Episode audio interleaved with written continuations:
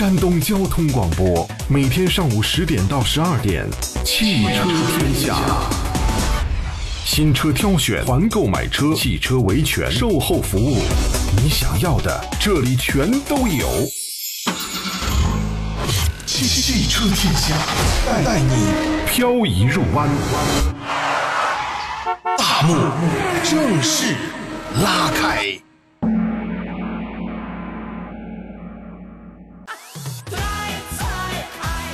我还没出来呢，我们又有朋友率先发来了微信，九点五十九分啊，喜乐说杨总上午好，礼拜天还来上节目吗？你先把咱们先把今天先过完，先过好再说行吗？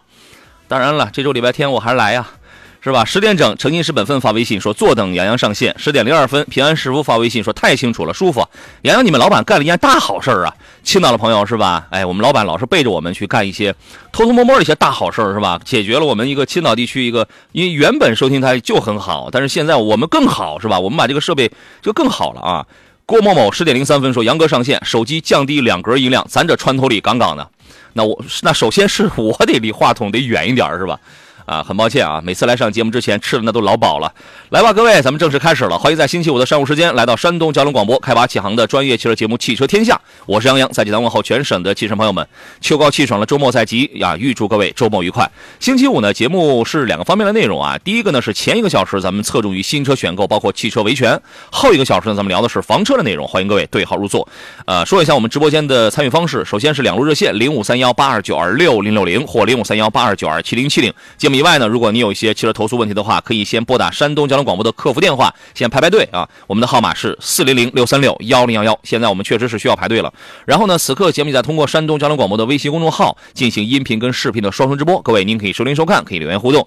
呃，在这个微信公众号里面发送“天下”二字呢，还可以申申请加入到我节目的车友微信群。抖音号刚刚开通了直播，各位请搜索“杨洋侃车”，第一个“杨”是木字旁，第二个“杨”是提手旁，单人旁，侃大山的侃。全网平台什么抖音呢、快手啊、新浪微博呀，还有回听我们节目绿色版的喜马拉雅平台啊、微信公众号呀、头条啊等等，您全可以搜索“杨洋侃车”，全可以找到我啊。首先呢，我们跟进一下本周二临沂广汽埃安新车报故障灯的那起投诉啊。呃，临沂的听众赵先生呢，他是在今年七月三十一号在临沂广汽埃安九州店买了一台广汽埃安的新能源车型。呃，据他反映呢，说第一次这个故障的时候呢，买了才有五十多天，那么五十天以后呢，就出现了这个全车故障码突然闪亮，在熄灯当中啊，这个全车的故障码突然全亮了。然后第二次故障呢是在九月二号，那么在行驶的过程当中呢，呃，据车主反映说，前进档。倒车档还有这个刹车全部都突然失灵了，导致了交通事故啊！当时他一看这个报了这个这个刹车也失灵了，报了这个这个故障灯之后，他就不敢开了，然后他就下车了。这个人呢，刚下车，主驾车门还没关上呢，这车突然又自己又冲了出去了，然后撞到了这个公共设施，撞到了这个护栏了啊！呃，那么然后呢，赵先生是自己跟这个四 S 店跟厂家去沟通，要这个索赔解决方案，但是呢，四 S 店对车辆进行了检测，说你这个车是没有问题的，那这个。车主表示也很茫然嘛，也很也很气愤。然后呢，于是是在本周二的时候，跟我们节目来发起了这个现场的投诉。那么在周二的节目现场呢，我们帮赵先生把这个情况现场反映给了广汽埃安的厂家。然后呢，据说在本周三。啊，这个不用去说，那个因为那个电话就是我亲自接的。本周三，埃安的厂家就给我打来了办公室的这个座机啊，说这个车主的问题呢，他们已经妥善解决了啊，非常感谢我们的这个监督。然后呢，说他们出具了这个方案呢，车主也很满意，是吧？我也不知道这事儿是真是假的。我们现在现场来连线一下这个车主啊，我们看一下这个车主赵先生，来导播，马上来拨打一下这个赵先生。那么如果说这起投诉赵呃赵先生他很满意的话，那这个就代表我们在短短的应该是不到两周之内。第二起的广汽埃安的投诉，厂家又给处理好了啊。那么结合应该是上周的节目当中有还有另外一例广汽埃安的这个投诉，也是经过了我们一期节目报道以后，问题立刻就被解决。那是济南的齐先生，他应该是在上个星期二的时候跟向我们来这个投诉，他是在二零二三年三月份买了一个埃安跑网约车。然后呢，今年大概八月份嘛，济南下大雨，然后大概是在下午傍晚时分，他在驻车的状态下，这个主驾的车窗啊、天窗啊全部自动打开了，导致车辆进水，造成了损失。四 S 店给他了一个方案，当时一开始给他的方案是什么呢？车辆我给你修好，然后呢，我报销你一百八十元的拖车费，然后我赠送你两次的保养，啊，但是这个东西对车主来讲，车主他是不满意的。那么期间呢，车主也跟这个广汽安的厂家主动反映过问题，但是全部都被踢回到了四 S 店。呃，车主无奈了，就向我们节目发起了投诉。然后呢，也是在我们节目只进行过一次的报道之后，厂家就迅速的跟车主取得联系。呃，最终的这个方案啊，是给你把车修好核心配件是给你延保一年，就是因为他要修车嘛，他会牵扯到有一些这个核心的配件啊，然后呢再补偿三千元人民币。啊，这个就不提那个什么，你两次保养还有一百还有一一百八十块了，因为它是个营运车辆，当时是有一个几天的这么一个小耽误啊，然后直接赔偿三千元，车主当时很满意，车主非常满意啊，呃，所以说像是这种情况，我觉得啊，你像这两起来自广汽安安的这个投诉，我觉得都是在非常短的时间解决掉了，这充分说明广汽安安是一家很有责任、很有服务意识、很有服务水平的这么一家汽车企业，在此。我要大力表扬啊！我们一定会重点推荐这样的汽车品牌，所以我也建议大家，如果有需要，刚好这个车也对得上你的实际需要的话，你要多去选择这样的优秀的这个品牌啊！现在车主我们电话突然联系不上是吧？好吧，那我们待会儿咱们再说吧。我们现在要联系的是本周二，我们又帮临沂的那位广汽安的车主，然后解决然后解决掉他的这个问题。我不知道他现在是正在忙着啊，这个还是在怎么着？咱们待会儿再说吧啊。那么另外一个品牌就是广汽传祺呀。国庆假期回来之后呢，我们进行了两期节目的跟进报道。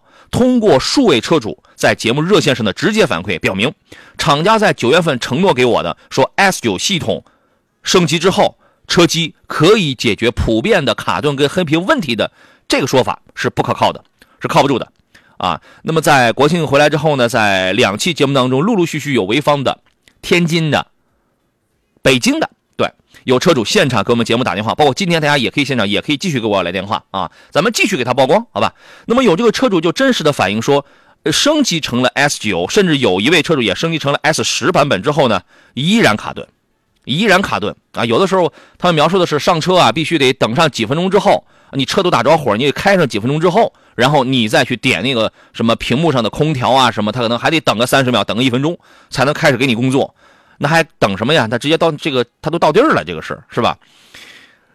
就是说还存在这样的问题，这说明呢，广汽传祺 GS 八的车机依然是解决不了，你再怎么升级，依然是解决不了那个卡屏，呃，这个这个对，就是卡顿呐什么这样的问题。那么接下来呢，是继续让车主这样将就凑合着使用，还是像他们传祺的厂家网络上的某位领导在网络上说的，哎呀，置换吧，置换我们家其他车型吧。这不是纯扯吗？这不是相当不负责任的一个一个一个说法？你是怎么当上这个这个领导了呢？还是说广汽传祺依然是有能力继续升级系统，或者咬牙下点血本给车主直接换一套全新的车机呢？他们到底会选择这当中的哪一种做法呢？对吧？这将反映广汽传祺这个企业。在已经用了从七月到十月这三个月的时间以后，还需要用几个月才能解决车主的投诉问题。我觉得这将反映这家车企的一个能力、它的质量还有服务水平。啊，我们将继续拭目以待。诸位，如果你是广汽传祺 GS 八的车主，你今天有话要说，在今天十一点之前，你可以继续拨打我们的节目热线，号码是零五三幺八二九二六零六零或零五三幺八二九二七零七零。我特别想听到你是传祺 GS 八的车主，你感觉这个车怎么样？然后，那么你有没有升级到 S 九或者是 S 十版本的这个系统？升级之后效果如何？是 OK 了，是不卡了，还是还是说依旧卡顿？我们先解决你能不能正常使用的这个问题。如果这个这个事儿解决了，我们再聊他那偷偷的给你那车机后边贴了一个小绿贴，叫试装专用件的事儿。我干汽车行业十六年，我从来没有见过，在此之前我从来没有见过哪个汽车企业在生产了之后，我从来没有见过两三三三件事情啊。第一，生产出这个车之后，他把那个小绿贴儿叫试装专用件或者叫试装专用替代料这么一个绿贴给你贴在你这个车机上，这事儿我没见过。第二件事儿，我没见过无法自圆其说的。一开始说啊，这个是我们为了区分混动跟燃油版的这么一个标志，我们贴错了。继而第二次，当我们反驳掉之后，又说啊，这个贴不是我们贴的。我从来没有见过一个车企是这样自己在这反复的。第三一个事儿，我干工作十六年，我从来没有见过有广汽传祺的四四 S 店邀约客户。回到店里边去去这个保去保养啊，去升级，趁客户不在的时候，偷偷的给你拆车机，给你撕那个小绿贴后来让人给逮起来了，而且这还不是一例。我干汽车行业十六年，我从来没有遇到过这三类事儿，但是这三件事儿全部都发生在了广汽传祺这个品牌上，都发生在都发生在了 GS 八这台车上啊。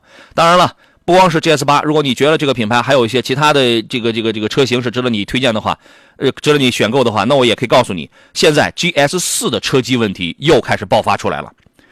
这那个传祺 E 九上市不足两个月的时候，就已经出现了严重跑偏、共振抖动，呃，这共振抖动、座椅塌陷等等一系列问题，这都是几十万的车，对吧？这家企业现在已经出现了比较重大的问题。所以说，各位，您对于这个品牌是是怎么看的？尤其你是否是传祺 GS 八的车主？欢迎你现在立刻拨打电话零五三幺八二九二六零六零或八二九二七零七零，在十一点钟之前跟我们来进行交流。来，导播现在可以准备连我们今天的这个嘉宾了啊！平安世福说都是广汽集团，差距咋这么大呢？你看，同样的两起投诉，人家广汽埃安，人家处理的就非常的快，非常的好，车主满意。因为在我这个地方，只要车主满意了，我就没事了。这个事儿我就翻篇了，我就 over 了，因为我有很多其他的投诉，我有很多其他的工作，我要我要去做。但是广汽传祺啊，同样是就是一一个根儿上出来的是吧？但是差距真的是很大很大，好吧？各位，对于这样的品牌，你们一定要分清楚啊。大涛哥说，主持人不推荐买广汽传祺啊，老所以老铁得多听听这个节目，对。所以我跟你讲啊，有有的时候你在网络上啊，当你看到某一些人，比如说在某一条短视频下方评论，我就是传奇 GS 八的这个车主，我的我的车就这个没就就没什么事儿。第一，他可能是真车主，他可能真是幸运的；第二呢，他可能是反应迟钝；第三一个，你打开你这个看一下，是吧？你这个他就他都是个私密号，所以在网络上你不要见到一个人，他就是个亲人，啊，你这个你这个你你网络时代你要干的第一件事就是分辨真假。好不好？我们进入广告，马上回来。来，各位，我们继续回到星期五山东交通广播为各位直播的《汽车天下》的节目当中来。我们临沂的那位广汽安的这个车主啊，他的这个电话暂时是突然是拨打不通了。我们这样，我们稍后的时间看看能不能再联系上他啊。反正他的问题呢，据说这个厂家已经给我们反馈，跟车主已经达成了这个一致，该赔钱的都已经赔钱啊，该处理都已经处理，已经已经保持一致了。哦，他是他是营运车辆啊，他现在是不是正在正在工作当中啊？如果他在工作中呢，可能就是不方便接电话的，对吧？这个咱们待会儿再这个咱们再讲吧。他是一个跑网约车的一个广汽安的这么一个车主啊，那咱们这个待会儿再再说。我们先来看一下这个其他朋友的问题。各位遇到了选车、买车的问题，或者有最新的这个汽车投诉，都可以随时来找到我们。同时呢，今天如果你是传祺 GS 八的这个车主，你在升级之后的车机效果怎么样？您在十一点之前都可以拨打零五三幺八二九二六零六零或八二九二七零七零啊。我们持续的给广给广汽传祺这个上点眼药啊，咱们持续给他把这个质量品牌给曝一下光，好吧？今天做上宾的是来自济南银座汽车的田道贤老师，你好，田老师。杨老师，大家上午好。哎。听你这声音，怎么感觉有些许的疲惫啊？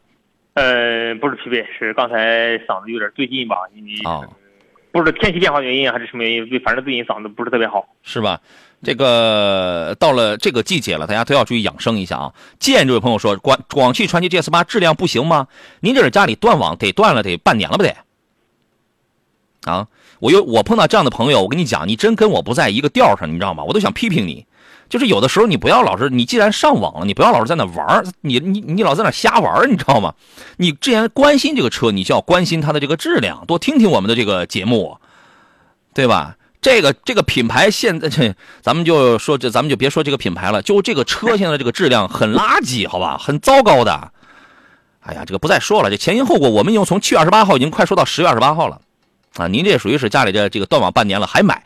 我跟你讲啊，我们就是有一些这样的消费者，这个脑子呀，他没脑子，这个膝盖呀，它是弯的，所以你就惯的这些个车企啊，对不？这个对不对？你在这里边真的是有一份强大的功劳啊！你可以买，你可以买啊，买完之后你不要找我维权就好了。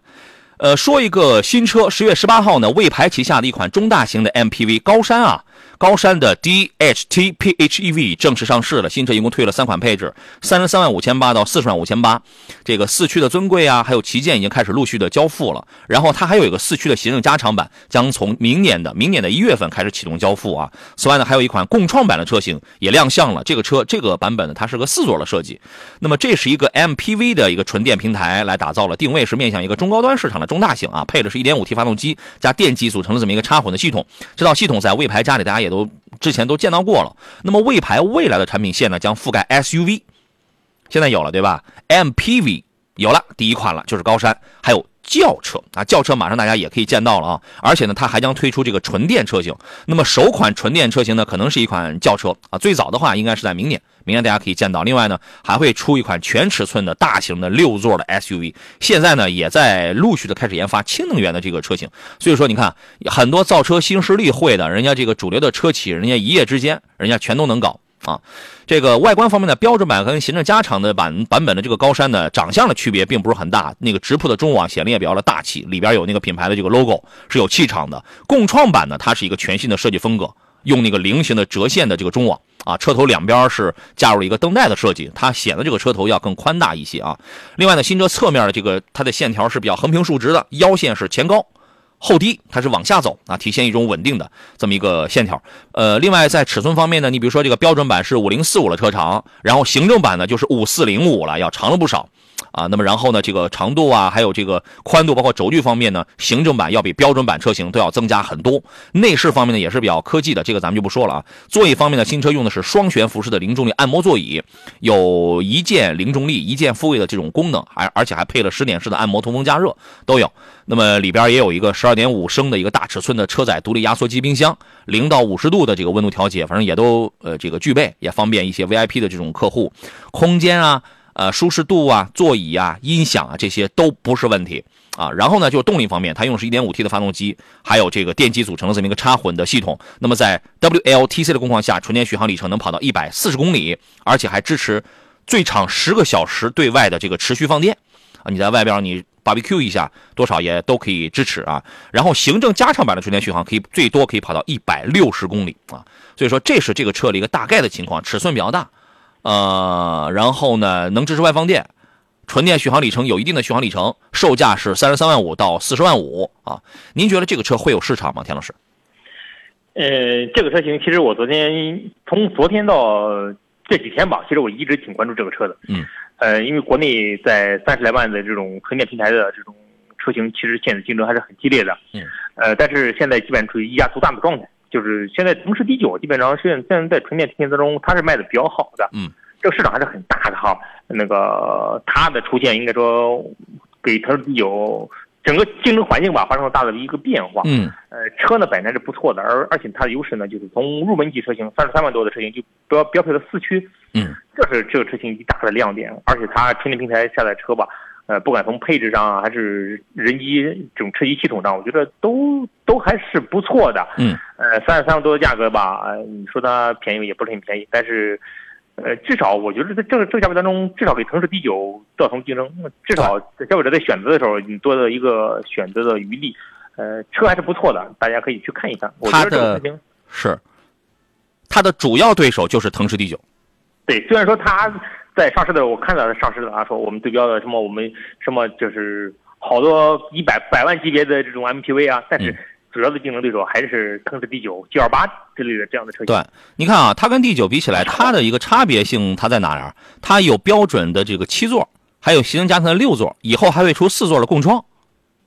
就它在选择余地上，它这个它是比较丰富的，两种轴距。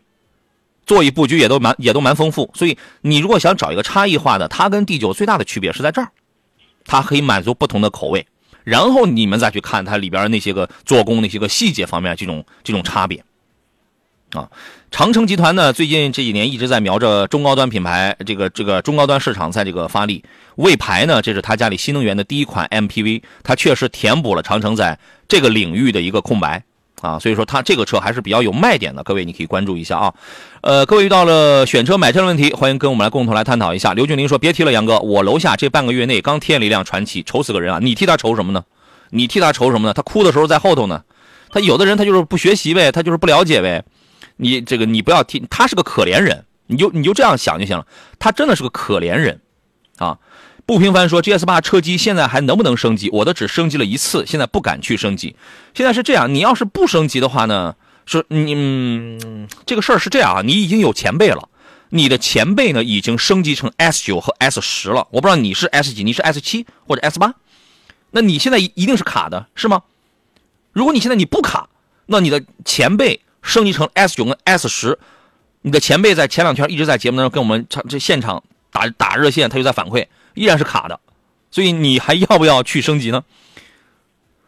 关键是有一位，对潍坊的那位车主，他是这样：当这个车呀，你你就是不升级，我我跟你讲，他是这样哈，厂家他为什么叫线上 OTA 会强制给你升级？你有的时候你你一不留神，你点了一下，他就那你在车里他就自动给你升级了，啊，所以你自己好好把握这个这个这个这个情况啊，你也可以跟我们来说一下，你没升级之前，你这个车机是是怎么样的啊？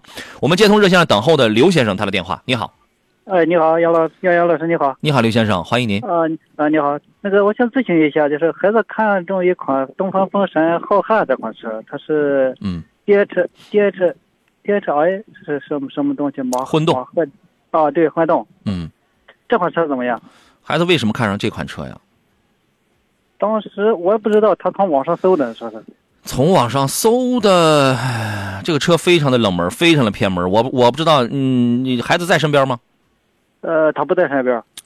你问问他，他看上这个车的理由在哪里？是觉得它是一个最便宜的混动车，还是怎么着？这个车卖不动啊，它没有保有量，你知道吧？就是说，在十二三万左右，这个你推荐一款是十二三万的 SUV 有很多，你是必须要混动的吗？还是说燃油的也可以？还是还是说呃可以是插电混动的？燃油的可以，它基本上不怎么跑高速，跑不多年也一年也就是一万多一万公里左右啊，一年一万公里，我跟你说，就是这种这种低价位的这种混动啊，啊没有什么意义，没什么必要。啊而且你还选的是一个特别冷门，你你知道它为什么便宜吗？你就、啊你就你就你就想这样一个道理，它为什么便宜？就是卖不动。对，没有客户。对这个品牌买的人也很少。这个啊这个车虽然现在你从网络上你刷到了比较的凶，但依然是卖不动的。所以啊所以它便宜啊，你明白这个道理，它就好了嘛。就是我希望咱们就是买到的是一些很主流的什么这样的一些个车车型，你知道吧？啊，我上次我说你给杨洋老师打个电话，他也没打，他不好意思，他不好意思问。哎，他不好意思，他就自己闷着头看呗，就老看这些这个很冷门的这种车子呗。这车两年折半儿，啊，你信吧？两年折半，两年稍微多一点儿，差不多了。我刚才推荐我说那个，就是你们经常说那个凡尔赛那款车也可以，他不想没看好，说是想要 SUV 是吧？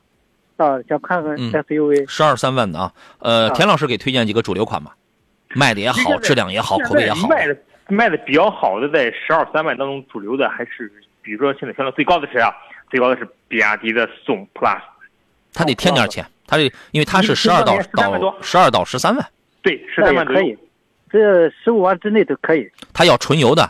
田老师他他不要他不要插混吗？没有纯油的，哦，纯油的，纯油的，那你在十二三万之间，那选择余地太大了。嗯，呃，包括你刚才提到的凡尔赛，其实凡尔赛现在我们说哈，这个车当时是是在去年的时候，我们还是挺推荐的，但发现这个车的销量其实一般，车是不错的哈，但是嗯车销量孩子不喜欢啊，孩子孩子不一定喜欢啊，喜欢这个。所以这时候你在选的时候，你你比如说十二万当中，你在合资品牌当中，你能选到很很多哈，你比如说像叉 R V 啊，像啊 S R V 啊这种车型，呃，包括像锋朗达这种车型，包括吉利的博越这种车型，你都可以选到。这是当中现在这种小型、中小型当中现在是比较主流的，包括逍客这种车型都不错。十二三万啊，十二三万，我我我给您一个建议哈，啊第一是买国产车，买谁呢？如果是孩子开的话哈，啊呃，买点年轻时尚的这种，你像是吉利的博越 L，啊，然后哎，这个领克的零六啊啊，长安的这个 UNI T，就是买点这种，它是要 SUV 哈，就买点这种质量也很好、很年轻、开起来又很好开的这这种。如果要买合资品牌的话，你买韩系车，你比如说现代的 1.5T 加 8AT 的途胜 L，你买你买这种。啊因为十二三万，你要买日系 SUV 的话，好家伙，你买到了要么是扭力梁、非独立后悬架，要么要么是这个这个底盘生锈的，就是那种。那就是十二三万就看韩系的。首先看国产的，然后才是啊韩、才是韩系的。那个 UNI-T 他也看说那个样式款式也行，对呀、这不都是年轻人的菜吗？嗯，看这些，别别看那些很冷门、很偏门的四四四五线县城以外的啊，好吧？好嘞好嘞，好杨洋老师，好嘞再见谢谢杨老师、嗯田老师，谢谢你们。好嘞，拜拜。十点半了，我们进入半点广告。这里是山东交通广播，继续为诸位直播的汽车天下，咱们待会儿接着聊。来，各位，上午的十点三十二分，这里是星期五山东交通广播为诸位直播的《汽车天下》，我是杨洋。周五的节目呢，我们共同来是这样安排的啊，十点到十一点咱们聊的是新车啊，还有这个汽车投诉方面的内容。然后呢，在十一点到十二点，我们聊的是这个房车方面的这个板块内容啊。欢迎各位可以对号入座。我们在本周二的时候，又帮一位临沂的车主又又应该是已经解决掉了一个一个网约车一个广汽安的那么一个投诉啊，也是纠缠了他差不多得两三个月了吧。然后在我们一期节目的报道之后，然后就给他就给处理好了。但是刚刚我们导播在跟他在做连线的时候，因为他是一个营运车辆嘛，呃，然后呢，目前来讲是不太方便接电话啊。那么应该可能是正在工作状状态当中。我们待会儿我们看一下，如果今天还有时间的话，我们要听一听，看他这个事儿解决的他是不是满意呀？这个不能光厂家跟我们来说他已经这个都解决完了，对吧？我们我们要听一下啊。有朋友发微信说，感觉刚才那个孩子还不如他老子懂车呢啊。是啊，我觉得是啊，因为为什么呢？因为人家大哥他是。常听咱们节目啊，他是咱们节目的听众啊。那小朋友他就不听啊，自己闷着自己自己蒙着个头，然后然后然后看了一个五六线一个一个一个地方买了那么一个相当冷相当冷门的车子，他能对吗？好吧，来，请出今天座上宾是来自济南银座汽车的田道贤老师。你好，田老师。你好，老师，大家上午好。有朋友说您了，说田老师昨天晚上喝酒烫头，K 歌，把嗓子累坏了，哎呦，嗓子疲惫不堪的。他说的还。部分事实啊，昨天我出差回来了，回到家已经近快十二点了，是吧？非得让天气来背锅啊？跟天气有什么 关系？叉叉叉！这位朋友说，问界 M 七跟 M 五该怎么去选？第一呢，先数家里的人头。你比如说，你需要一个几座的车，因为 M 七除了五座之外，它还有个六座了。你看哪一个你更方便？第二一个呢，看价格。M 七真正值得买的叫智驾版，带一枚激光雷达的。那价格高了，高个几万块。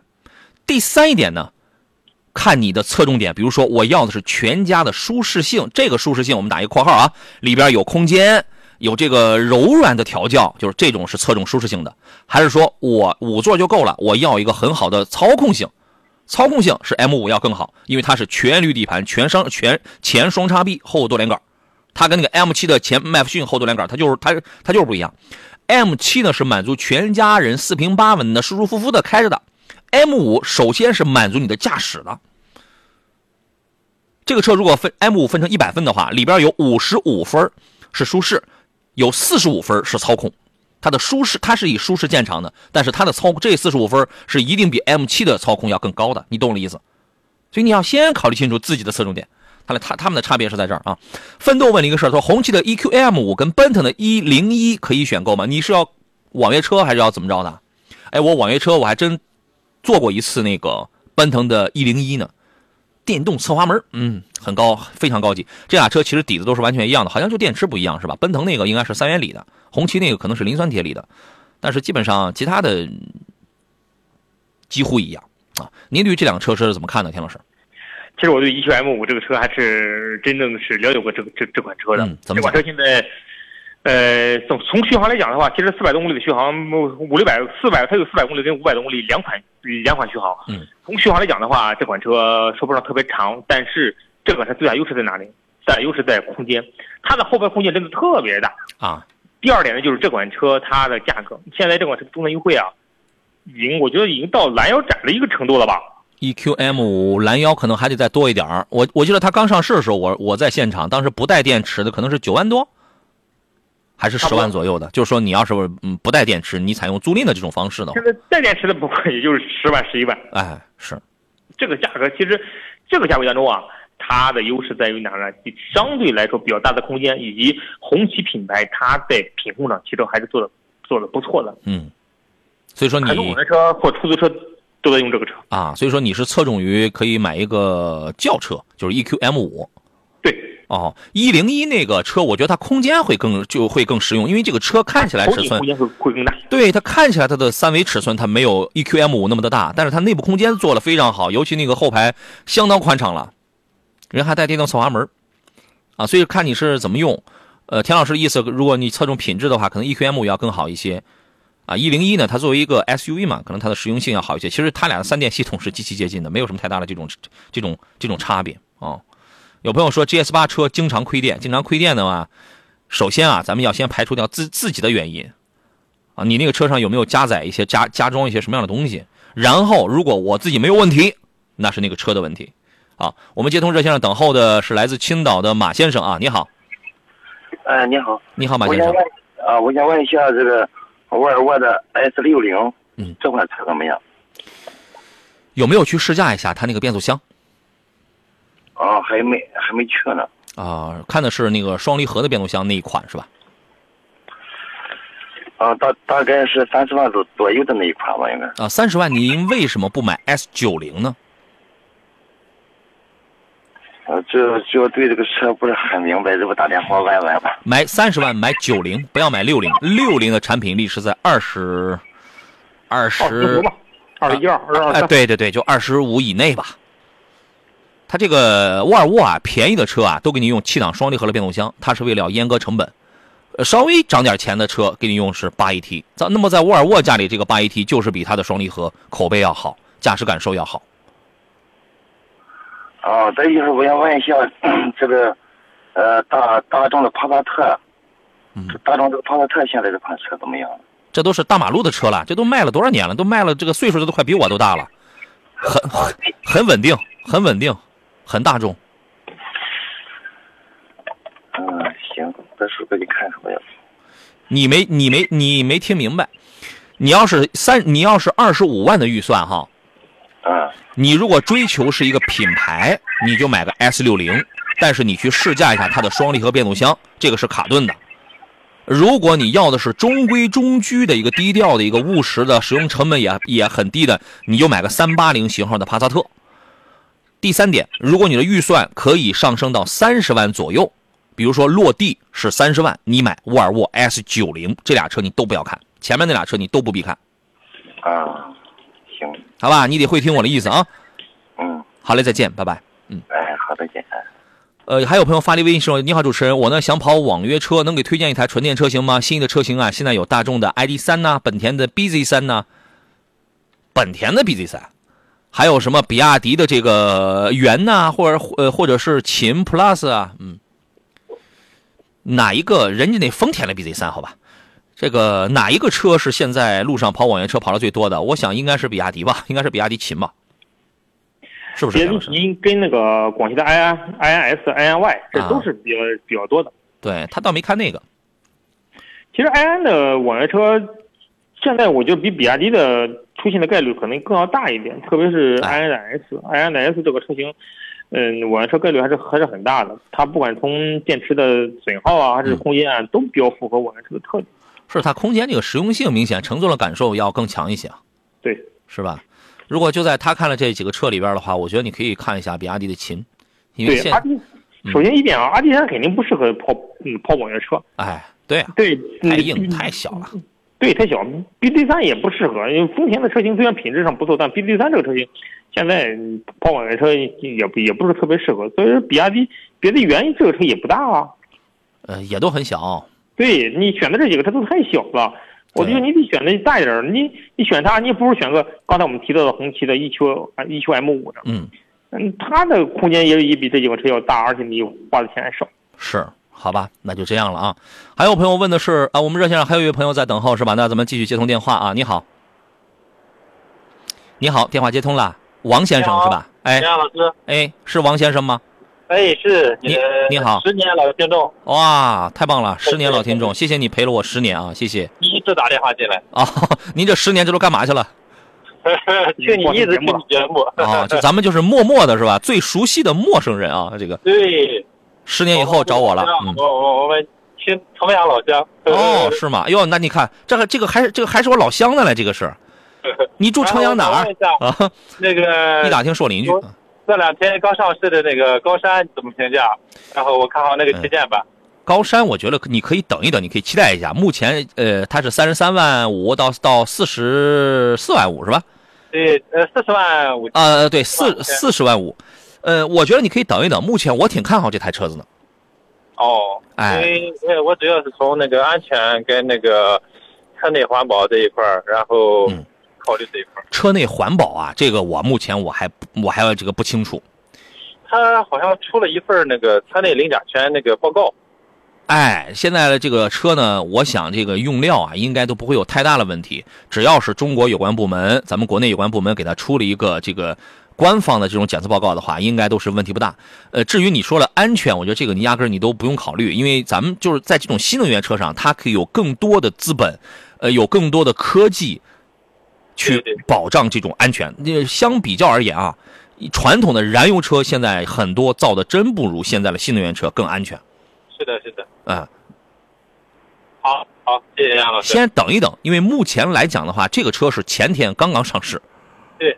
呃，我个人我个人觉得品质不错，可以再等一等部分店好像能拿到一万的优惠。刚上市现在就有是吧？就现在对，现在很多车都是趁着上市就想让你呃促大定嘛。嗯对对对，然后就是我小定了以后，然后现在让我转大定，但是他嗯们一直不给那种很实实在的优惠。已经很难有那种刚一上市就出现价格跳水的情况了，对对对，是的。嗯，很难了。好好，谢谢啊老师。等一等啊，等一等。好的好的，好嘞，再见。。哎，再见。哎，好嘞，拜拜。哎，还有朋友问的是，沃尔沃的六零跟领克零一的发动机、变速箱是一样的吗？两款车哪件是哪个六零啊？是 XC 六零是吧？那基本那是一样的。但是你你你打开舱盖的话，你会发现有些型号不一样，包括人家领克家里人家也不让，有的时候他不让说跟他跟 XC 六零是一样的，但是其实它就是一样的，其实它就是一样的。这个这个没什么疑问，而且呢，我建议你不要去贪那种气迷心，说啊跟沃尔沃一样了，你这个你就买，你爱买不买，反正它现在也二点零 T 加八 AT 都已经十四万九了，你爱买不买？你可以把它理解为你花十五万，你就可以买到一个接近于沃尔沃某些品质，但是你要你要说我要有沃尔沃的什么主动避让、主动变道避让什么这样的功能，它它是没有的，大件儿差不多，顶多就牵扯到什么国内组装什么，就类似于这样的事儿。啊。你怎么看这个问题呢，田老师？其实很多车企之间是有这种技术的保护的哈，比如领克跟沃尔沃之间虽然是都是投资人都一样，但是两家公司有不同的专利，好东西它是不能说明面上说用的。对，不能明面上用是吧？对，所以说有些东西他肯定不可能跟你说，但是作为两家企业来说，共享的技术这是肯定的。对，就像大众跟奥迪之间，很多好多技术其实是共享共用的。对发动机换个编号不就是了吗？是吧？对我不能跟你说奥迪用的一定是大众东西，大众用的一定是奥迪东西。对，来，注意，我们继续回到节目当中来啊。你有的时候呢，他确实是不让承认或者不让那样说啊，但是他就他就是发动机，就是换一个型号啊，或者我还是你的东西，我只是我那个国内我来这个组装一下呀。其实它只是型号不一样，但底子什么它都是完全一样的。哎呀，你现在十五万你就可以买一个领克零一了，是吧？你还那个追求啥呀？你还你买个叉 C 零零的还得三十多万了啊！剑怒拔章说，一点五自吸的呃，一点五自吸选宝来还是选克鲁泽呀？那肯定选宝来啊。田老师，您建议吗？您觉得克鲁泽这种车还有买的必要吗？买宝来吧，宝来的一点五至少从品控上来讲的话，这几年做的还是非常稳定的。嗯对，雪佛兰呢，这个牌子啊，大家可能一咱们说的残忍一点啊，可能一两年你就见不到了，真见不到了。但但是宝来上配置可能不如雪佛兰的配置高啊，但是从未来的保值率啊、品控上来讲的话，还是选个主流产品吧。但你能见到啊，是吧？你买个一点五的那个，还弄个一双离合变速箱，这个你弄一那你弄一克鲁泽有什么意思呢？好吧，你你我昨天节目我还说了嘛，很多地方已经雪佛兰四 S 店全都撤掉了，都摆在别克店里卖了都，太惨了，这个牌子太惨了，对日后的使用啊等等会带来相当大的一些影响。嗯，还有人说杨老师推荐一下落地二十万左右小伙子用车，小伙子用车你想用什么车呢？小伙子，用轿车，凯迪拉克 CT 四啊，二十万用不了，二十万整整正好就落地了，纵置后驱，没啥实用性，但你小伙子呢，你开起来它不它不挺帅吗？是吧？纵置后驱的，CT 五二十多万点嗯，它有很多的这个车型啊。田老师有什么推荐？其实二十来万小伙子买车的话，选择余地太多太多了。嗯你你你二十来万，你二十多点，你买个我们奥迪 A 四，嗯，二十十多万啊，对，二十多一点，对你买个三系也二十四五万哎，不用花二十万买个奥迪 A 三，啊。对啊，A 三的话可能对小伙子来说，其实你花个十六七万买个 A 三也可以啊。哎，这不都很那很都很好的很好的选择吗？或者是啊，叉一你买不到了，这他要轿车的话，叉一不行，叉一得二十多，对新款叉一贵了。对，嗯，选择余地还是蛮多的。好吧？对你先确定一下是什么车型。我们这个大矿给推荐领克零三加、零五，啊 对呀、这老师这都是炸街的车子啊。领克零三加现在领克零三现在都都出到了四十多万了，现在所以说就是现在嗯各种车型你都可以选择到。领克昨天刚出了一个零三加加，二十八万二十八万五千八，加加。还有还有卖四十多万的呢。有。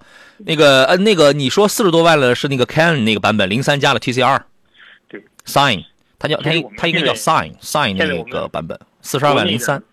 就是国内的这车型，其实已经，我觉得质量上，不管质量上，至少嗯从品各个方面吧，它既然敢定四十万，肯定有四十万的资本在里面，对吧？他他就是玩儿啊！你说他那个四十万里边还包含了什么选装包，马力也大，它就是一个高性能版本啊。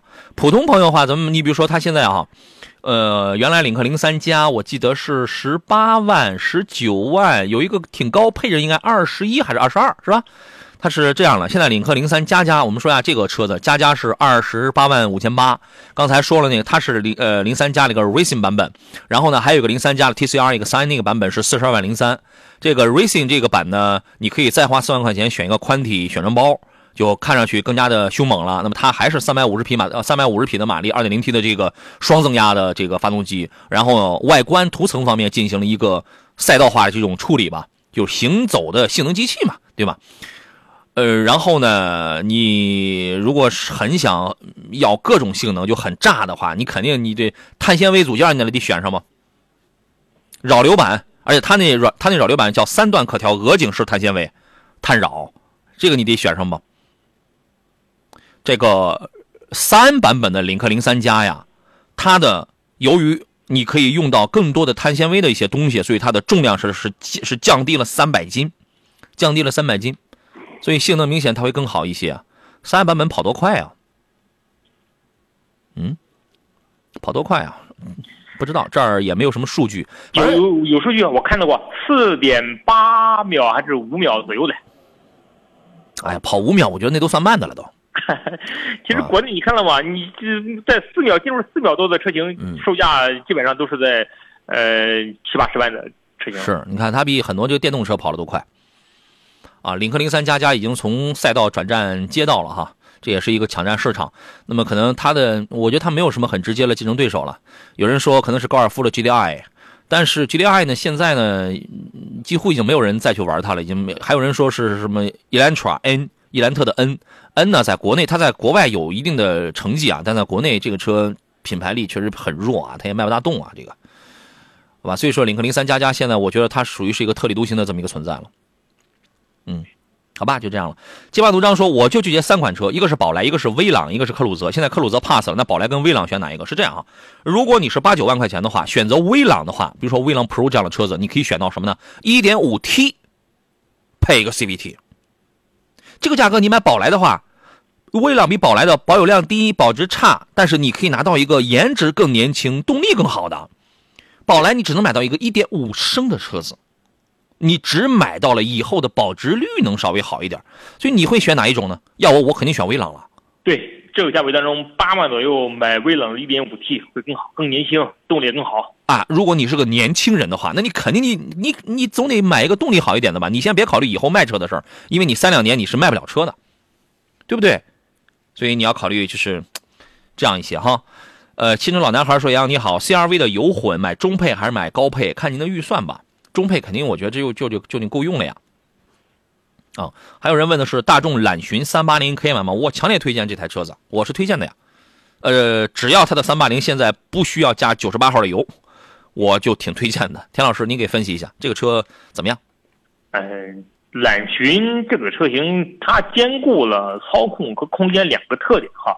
嗯，人说车大了就没有操控了，但揽巡这个车型，我觉得它是算是一个个例吧。你可以开这个车，这个车其实是有是有操控性的哈。它三八零的四驱，我觉得调教的还还是不错的。别入弯就行。啊，对你不能大弯，你不能或者急弯，急弯的话它肯定侧倾，为什么车太大？是，这个车型除了大就是好好开一些，嗯，车还是不错的。哎，它空间大一点啊。嗯。还有朋友说星越 L 值得买吗？推荐哪个版本？星越 L 是值得买的，看你的预算吧，对吧？如果你预算比较充裕的话，顶配啊，十八万十十八万五，当时那那个指导价是十八万五还是十八万几？博博格华纳博士的四驱也有了，这个是博博士啊，氏族的氏啊，不是那个世界的世啊。就博格华纳的四驱也有了，八 AT 也有了，二点零 T 也有了，主动安全什么的都都拉满了。不然的话，你就可以买一个中配，无论它是七档湿式还是这个八 AT，都很成熟，都用了好都用了好多年了。李子良说：“杨老师你好，捷途旅行者这车怎么样啊？就好像路虎一样的那个，我我知道那个车就是卖一个样子，做工太差了，做工品质很差。你要买它的话，你不如买奇瑞的探索零六，朋友，奇瑞的探索零六哈，有一定的越野性能，而且它价格大概是我记得它当时优惠完了之后，应该是十万多的那个配置，就能轻度越野了。”反正这俩车都是长了个壳子，有个越野的壳子，但是捷途旅行者呢，它是十三万几起，十三万九是吧？性价比不高，做工还还比较差，就是买一壳子呗。你要实在喜欢的话，倒也还行，那你就买，它也越不了野，是吧？您对于这个车是什么评价呢，田老师？嗯，现在国内这种硬派越野啊，这种复古风啊，其实现在从长城开始这几年一直很一直很流行。其实是我感觉都在学长城啊。对，从从坦克三百开始之后，大家都都在做这种车型。嗯，就品控怎么样的？因为新车型上市，我大家我们还是让大家去观望。但是从奇瑞的三大件来讲的话，肯定没有多大问题啊。嗯，发动机变速箱没多大问题。但是至于其他的东西，因为现在买车啊，不要看三大件了，看的就是其他细小的一些东西。嗯，所以你可以得观望观望这个车型。对。嗯，这个车你要是真喜欢的话，买二点零 T 的，不要买一点五 T 的。好，你考虑。好人问的是：你好，主持人，请点评一下宋 Plus 深蓝 S7 CRV 油混，一年一万五千公里，主要是接送孩子上学用啊。关注的是经济，小毛病少，计划用车六到八年啊。呃，宋 Plus 还有深蓝的 S7 呢，你都需要依赖充电桩的。CRV 那你说的是油混，不是那个插电混，对吧？那这个你是它是挂蓝牌的，这个你是不需要依赖充电桩的。你一年就一万五千公里呢，说实话你也省不出什么太多的钱来呀。呃，你买一个纯电这种东西的话，你每天就是用电，就是这个确实经济性就会做的会更好一些。那么现在从销量上来讲，宋 Plus 这个是主流，这个是卖的是最大的。S7 它是个增程式，宋 Plus 是一个普通的插电混，S7 是一个增程式。你如果跑得多，你可以考虑这个；你如果跑的不多，我觉得你买个宋 Plus 就挺好的。田老师觉得这个车适合他吗？其实我的观点跟杨老师这次可能稍微有点出入哈，因为你说说一万多公里的，一万多公里，一万五，一万五千公里，而且你长期拥有，我觉得这时候你买个油混的 CRV，嗯，也挺好啊。你达到省油的目的，而且就是长期拥有的话，特别是七八年之后的，日本车的故障率会稍微偏低一些。嗯，如果说他你上来就安不了充电桩的话，那那俩车你都不用考虑了，直接就 CRV 油混了，对吧？好吧，你考虑一下，你就 CRV 油混的话，你得还是需要花点油，六升油嘛，是吧？你差不多六升油，五升五六升油左右 CRV。你那俩车就是用电，是吧？它是用电，尤其是宋 Plus，你上你上来就纯电模式，你就用这个。好，你考虑。星星问的是日产奇骏荣耀版怎么？这个车我不推荐啊，因为这个车都是老掉牙的技术了，就是为了满足你一个四缸的心理而已啊。钢带 CVT，好家伙，你这都是哪年哪辈子的技术了？现在还这个复活出来卖啊？真正好的还真是那个三缸变速箱，钢链 CVT 也好。你你就是因为普通消费者呀，咱们不懂，咱们就觉得四缸就是比三缸强，你知道吗？好东西它卖不动啊，结这个结果呢，这个厂家一看不行，我得活下去是吧？我赶紧我那复活一个老掉牙技术的四缸，你看很多老百姓还还那个扎堆买，我就非常不理解，非常不明白。奇骏呢，你可以不买它那个三缸，但是一定不要去买那个技术真的太落后的荣耀版了，没意思啊！你你就当老头乐开着，但凡你想激烈驾驶点的话，那变速箱该冷保护冷保护，该打滑打滑，该坏就坏，钢带的，是不是？你要它干嘛呢？所以言已至此，相当真诚啊，相当真诚。你一定好好考虑一下，这个车您还会去推荐吗？田老师，实实话实讲，您还会推荐吗？现在十五六万当中，你选择的余地太多了，就不要再选它了。刚才我们说领克，领克十四万九千九，二点零 T 加八 AT，你你是什么东西啊？二点零升加 CVT，啊，所以我觉得你这个东西一定要好好的要这个斟酌好了它哈。还有朋友问的是凯迪拉克 CT 四一点五 T 值得一点五 T 动力怎么样？您自个儿最好去试一试吧。不要只看账面数字是什么两百一十匹左右是吧？那个没有用，那个是一个极限状态下，你得是弹射，你得是怎么怎么开，运动档加弹射才能开出那样的一个东西来。你正常开，它就是个小排量，一个小排量，一个小心脏驮一个中级车，是吧？你这你这，它总有一个均衡不均衡的一个问题，好吧？您自个儿琢磨琢磨哈。自己去试试。还有朋友问的是五十万左右日常需要跑工地的 SUV 有什么推荐的啊？您给推荐一下吧。五十万的什么车？哎，首先是 SUV，呃，而且需要跑工地的。五十万 SUV 还是要跑工地的？哎，花不了三十来万买个 BG 六零啊，三三三四十万的 BG 六零啊，是吧？呃，其实你花你花个你甚至再少点买个 H 九也可以啊。哎，不用了，不用了，太少了，看不上，不用了。嗯。哎，五十万，因为五十万车都能途锐也都能跑工地。对。到了五十万之后，你买的车型，比如说你买台叉子九零，它能跑工，它能，那完全能不能跑工地啊？啊，这个 BG 六零、BG 九零，然后呢，这个途锐、沃尔沃 x C 九零。都可以，都可以啊！你找别是太烂的路，对你找别是太烂了那种路，这不都很，这不都挺好吗？而且你还能，你五十万还能买到入门的牧马人呢，对吧？五十万能买好多的车了啊！今天上半段节目咱们到这儿了，还有一些没有聊没有聊完的话题，我们留到这个后边来聊吧。再次感谢田老师来做客，咱们就下期节目再见。好，再见。嗯，各位，我们稍事休息，十一点之后呢，依然是我们的汽车天下的节目接在进行为各位直播。我也依旧是杨洋。我们后边啊，咱们聊一下跟房车相关的内容。您对这方面有哪些的问题或者是喜好？欢迎随时参与节目。来，各位，现在是星期五中午的十一点零二分，这里是山东交通广播汽车天下，我们节目继续为诸位直播，我是杨洋。每天上午的十点到十二点两个小时呢，都欢迎各位来到我们的节目当中来啊。一周七天呢，我们的节目安排有这个新车的选购啊，帮你优惠买车啊，还有这个一些售后啊，包括维修啊，旧车的内容。另外还有汽车投资、汽车维权的内容。另外呢，我们在每个星期五的后一个小时，我们还加了一个房车的一个板块内容。这个内容呢，虽然现在是偏小众一些，但是是很有前瞻性的，很有引领性的，也是它代表了一种非常时髦、非常时尚一种。新的大家都很向往的一种生活啊！每期节目这个过后呢，大家都会觉得从这里边又又获得了一些个新知，是吧？大家也都这个兴趣也逐渐都被培养起来。我记得在今年国庆假期的时候，我在这值着班呢，然后我们四零零就接到了有有那个电话。我们有的听众是一听我在这个节目上，就恨不能立刻然后就打我们这个电话来这个找我嘛。然后他当时说就想趁着放假期间去看一看这个房车。听了我们节目介绍之后，他觉得还是很心动的，就想去看一看啊。这个大过节的放着假，然后他就跑去看了，就说明大家其实心中都对这个东西它是有一种向往。那么今天呢，我们还是要聊一下这个房车的一些内容。呃，我看到依然还有很多朋友在问一些什么选新车、买新车的一些问题。待会儿吧，好吧，待会儿我会再留一点时间给各位来这个统一来回复一下。那么各位呢，从现在开始，如果遇到了一些跟房车，无论是手续啊，还是挑选呢，还是购买，还是在使用，还是在售后等等各个方面。包括使用啊、维修保养各个方面，你有任何的一些问题的话，都可以跟我们来进行探讨。我们的直播电话依然是零五三幺八二九二六零六零或八二九二七零七零。尤其你是否已经成为了或者曾经已经试过了，你已经试了房车的车主，你已经率先去舔尝、去体验了一个拥有房车的这种生活了，它有哪些优点，有哪些缺点？也欢迎你现身说法，跟我们来分享一下啊！我们除了两路直播电话之外呢，还有一些网络互动方式。你可以在山东交通广播的微信公众号里边啊，来这个收听收看到节目，也可以发送文字过来。而且今天呢，我们有一个互动话题，请问各位，你愿意花二十万买一台入门级的房车吗？待会儿我问一下我们今天的这个大咖，我们今天的这个这个座上宾啊，二十万我看够不够哈？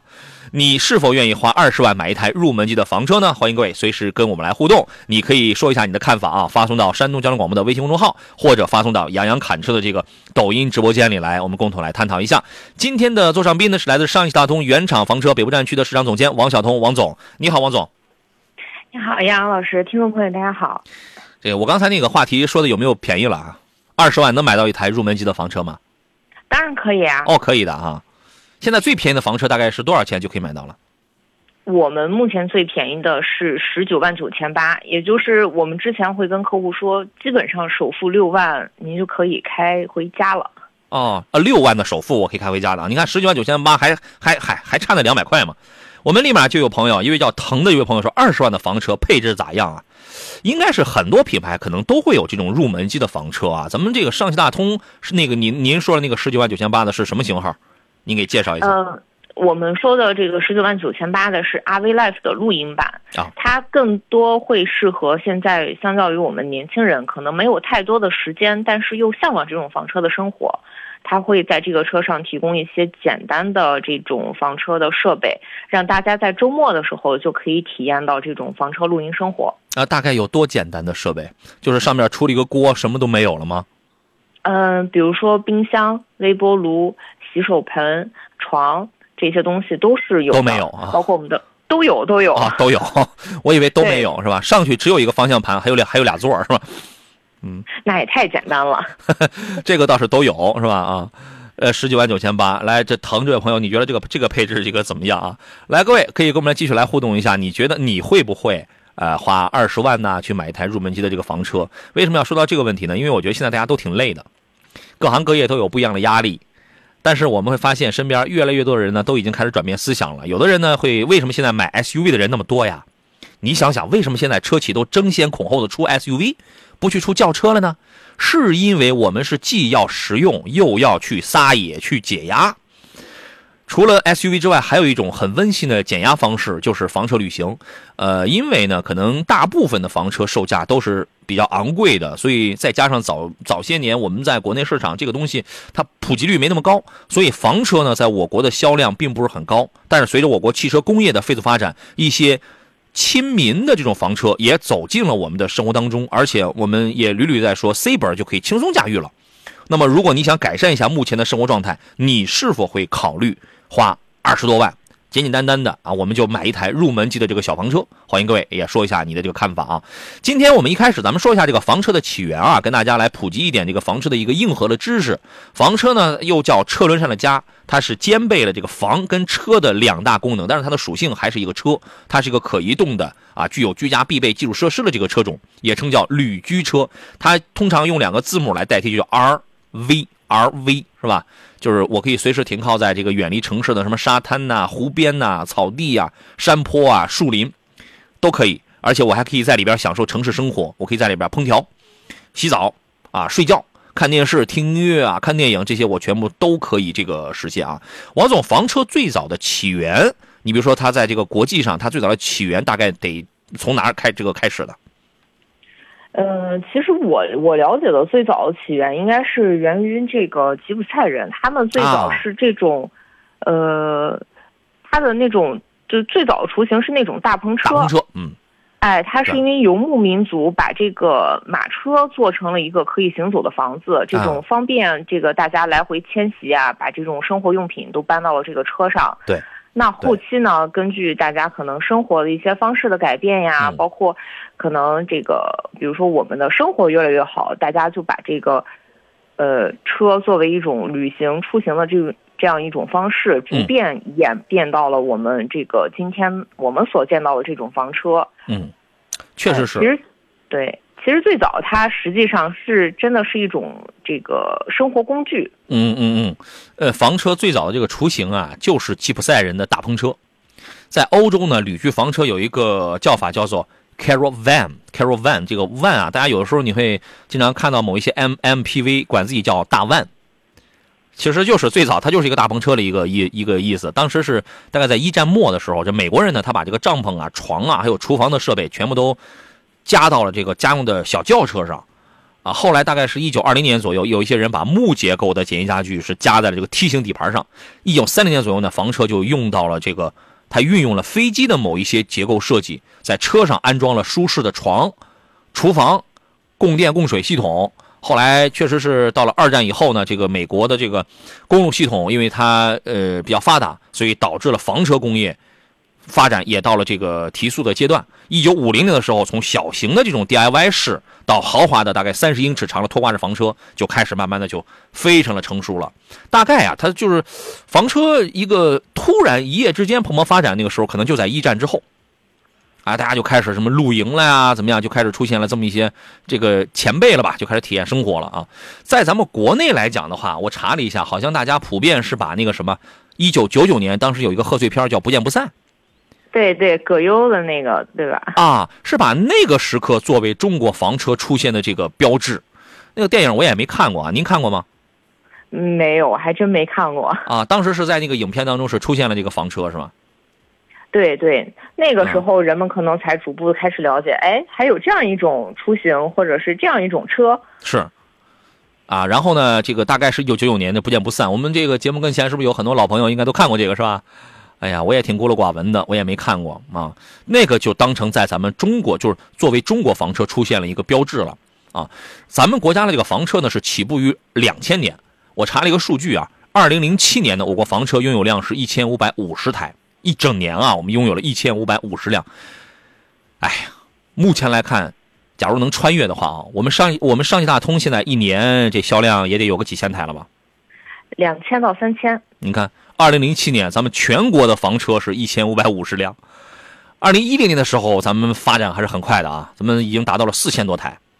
二零一一年八月份的时候，截止到那个时间，咱们国内的房车是五千辆，啊，最近这两三年呢，咱们国内房车光生产企业的数量就超过了两三百家，一七到二零二零年期间，累计生产了三点四万台房车，其中最蓬勃的、最井喷的一年是二零一九年，这一年就生产了一点三万辆。哎，我们回忆一下，基本上那些年都发生了什么呀？为什么会导致这个房车突然一夜之间出现了这种井喷的生产制造呢？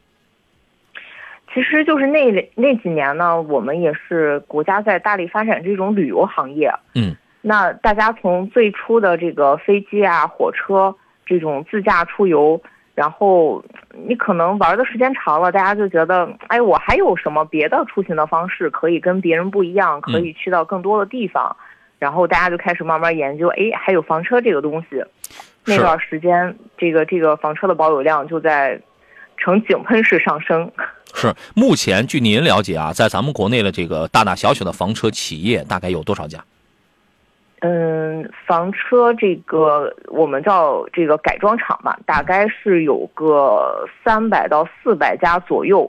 这是到今年差不多啊。对，能查得到的这种资质都手续都完整的，合法的大概是有这个数。对对，哎，三四百家，啊，目前这个全国一年是不是这个总销量也得达到个四五万、五六万的，对，差不多得有了。是吧？因为现在咱们还在，呃，对房车来讲，咱们国内还处于一个初始阶段，一个刚刚开始起步的阶段。呃，两千零九年的时候呢，中国的汽车销量是第一次超越美国的。两千零九年开始，咱们就成为了全球最大的汽车消费市场。二零一九年的时候，美国房车的销量大概是四十一万台，但是我们就只看房车，二零一九年啊，美国的房车销量是四十一万辆，但是咱们中国的房车销量是不到一万台。所以说，在这个房车领域呢，我觉得就单单在这个领域，咱们国内的这个市场还是很有希望的啊。我们这个可以畅想一下，也许用不了几年，我们就可以超越美国的这个房车的这种这种体量了。确实来讲呢，根据市场调研，呃，近几年的我国房车市场增长也是非常迅猛的，国产房车也成为了市场的主流产品，呃，已经持续保持一个两位数的高速增长了。二零一二零一九年，国内房车销量是九千五百八十六辆。就是刚才说的，二零一九年不到一万台嘛，是九千五百八十六台，呃，仅保有量呢就达到了两万八千辆。然后呢，房车国产比例已经由二零一三年的百分之六十八点四上升成了二零一九年的百分之九十五点二。随着国产房车阵营的扩大跟消费者的逐渐认可呢，国产房车已经逐步成为了市场的主流产品啊。呃，我们要进入广告，回来之后呢，我们一边加学加艺，跟大家来普及一些跟房车的有关的一些硬核知识。同时呢，各位，你关心的是房车在使用啊，在购买、在挑选、啊维护方面有哪些具体的问题啊？这个欢迎随时跟我们来进行探讨。这里是山东交通广播正在为诸位直播的汽车天下，我们马上回来。来，各位，我们继续回到节目当中来哈。王总，勇者无畏这位朋友他说了一个话啊，他说房车那不得跟生活水平、生活压力有关吗？我们可以理解，房车是代表了一定程度上的生活水平，跟我的这个向往水平，我的这个对生活的解读水平。但是生活压力，您这个应该怎么去理解？觉得生活工作压力有点大，就想找一个房车，想逃离现在的钢水钢这个钢铁水泥丛林吗？啊，您您是怎么看？房车一定等同于比较高的生活水准吗？您您是怎么看这个话呢？嗯，其实房车不，我觉得不见得等同于一种高水准的这种生生活水平啊。嗯，现在很多人买房车，可能更多的是，嗯、对于更好、更更怎么说更健康的一种生活态度的向往。嗯，就像我们之前可能说的是房玩房车一定要有钱、哎有闲，对，对大家都会觉得房房车等于很贵。对对，但是呢，其实现在更多的人他们是希望用这种房车生活的态度，就代表现在年轻人这种这种生活的心态嘛。我不见得一定要圈在这一个地方去每天做着重复相同的工作，我可以去看看更广阔的世界、更好的天空，同时在我出行的路上，我也可以有更高的呃这个这个更多的见识呀。是就是也会为我的生活提供呃更多的这种知识能源储备。对，有的时候我们没有选一台房车，是觉得，因为你你会发现啊，我们节目上有很多听众啊，他找我们来帮忙，来帮他来选来买的这个私家车、乘用车，其实有很多很多都比一台房车要贵的多了多。对，是，我们现在呢就会觉得，哎，我你比如说我拥有我拥有一台大 van 或者一个 MPV 或者一个很高品质、挺大尺寸的一个 S SUV 的话，虽然那上面它不能做饭，它也不能很舒服的睡觉，它也不能怎么怎么开会，但是基本上它能满足我基本的日常的需要。有很多人会觉得，我现在房车呢，我觉得我挺有兴趣，但是我可能我用不上。哎，他可能会觉得会这样，我用起来呢，我会不会习惯呀？会不会不方便啊？会产生这样的一个东西啊，所以呢，我们可能跟这个东西就现在暂时还没有形成缘分，但是先把这个种子先种在心里，是吧？啊，我们很我我我们很多朋友都有这个留言啊，帮着明天说二十万基本能满足房车旅行体验，可能分区功能不是太完美。哎，咱们那十九万九千八的那个房车是不是这个各个分区反正都分的挺清楚？呃，对我们是这这种小车，可能唯一遗憾的是它没有一个固定的洗手间。但是呢，哦我们的生活分区，包括我们的厨房区、我们的嗯休息区、我们的嗯驾驶区，嗯还是呃分得很清楚的。哦，就是它依然还是会分区。呃对，因为这个就牵扯到我们之前我们讲上汽大通的这个呃叫原厂房车，我们也讲过，它要造车的时候，它有一个设计建模，对，它会提前就会把每一个区域本身，它就会设计的是非常的清晰，非常的清晰，对吧？啊，对，可能可能你会说，它是不是这个用料啊，由于一分钱一分货，它不会特别的高端，是吧？功能它不会百分之百的全赋予，啊，但是该有的分区可能还会有啊。他说呢，选房车要改一下思路啊，多少加入居家生活习惯的参考维度，我可能会租一台二十万的体验一下，再根据自己的习惯去定制。说得好，说得非常好啊！下一步我们节目就会给你开通租赁房车的这个业务，是吧？你可以找杨洋来这个租赁房车了。然后呢，关于这个定制啊，我记得应该至少在三年前吧，三年差不多，上汽大通原厂房车就支持定制了，是吧？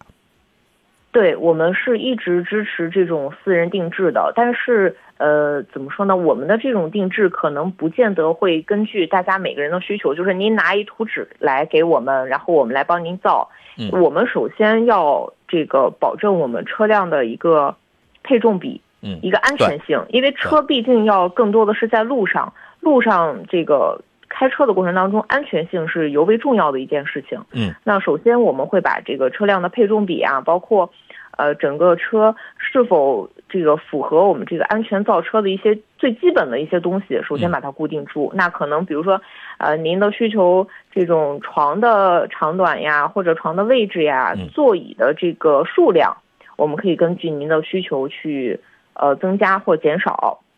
嗯那包括呃，有些人是比较喜欢这种更多智能方面的东西，我要一个呃语音管家，我喜欢洗衣机这些微波炉，我需要一个更大的冰箱，那嗯可能这个方面可以根据您的需求去做一些相应的调整。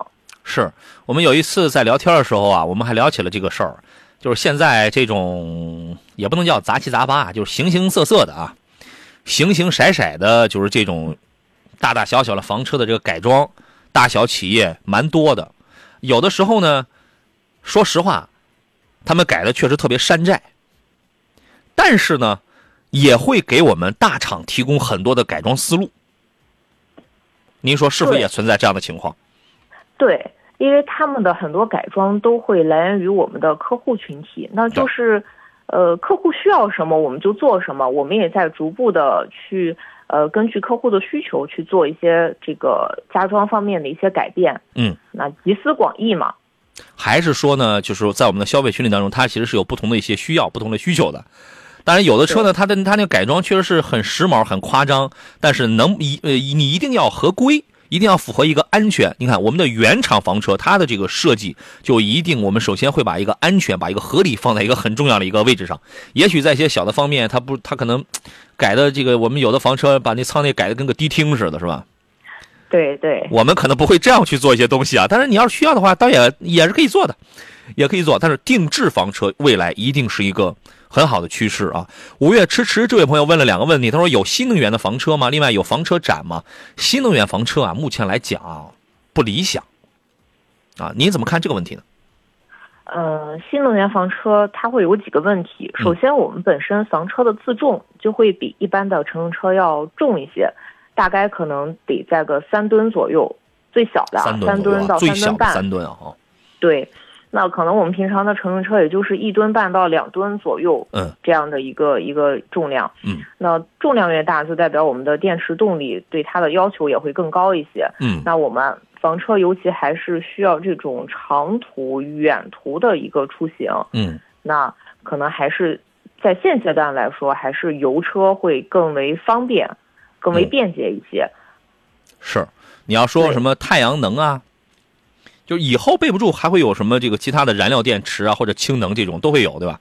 但目前来讲的话，你要想支持全靠点电能或者太阳能的话，太难了。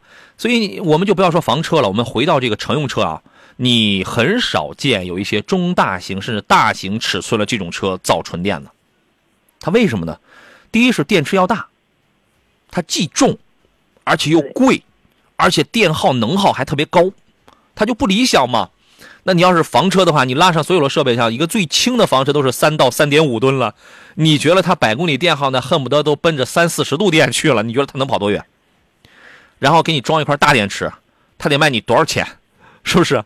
所以它就不匹配了嘛。然后呢，还是回到就是说，我们上汽大通的这个房车，它有一个专利，这个品牌有一个专利，就是它是双发，它带有双发电机。那么也许它咱们这个车的这个电电池是从多少度到多少度的这么一个这么一个区间？呃，我们现在最小的是七点二度，最大的可以做到七点五呃十四点五度。七就是七度到十四点五度。对。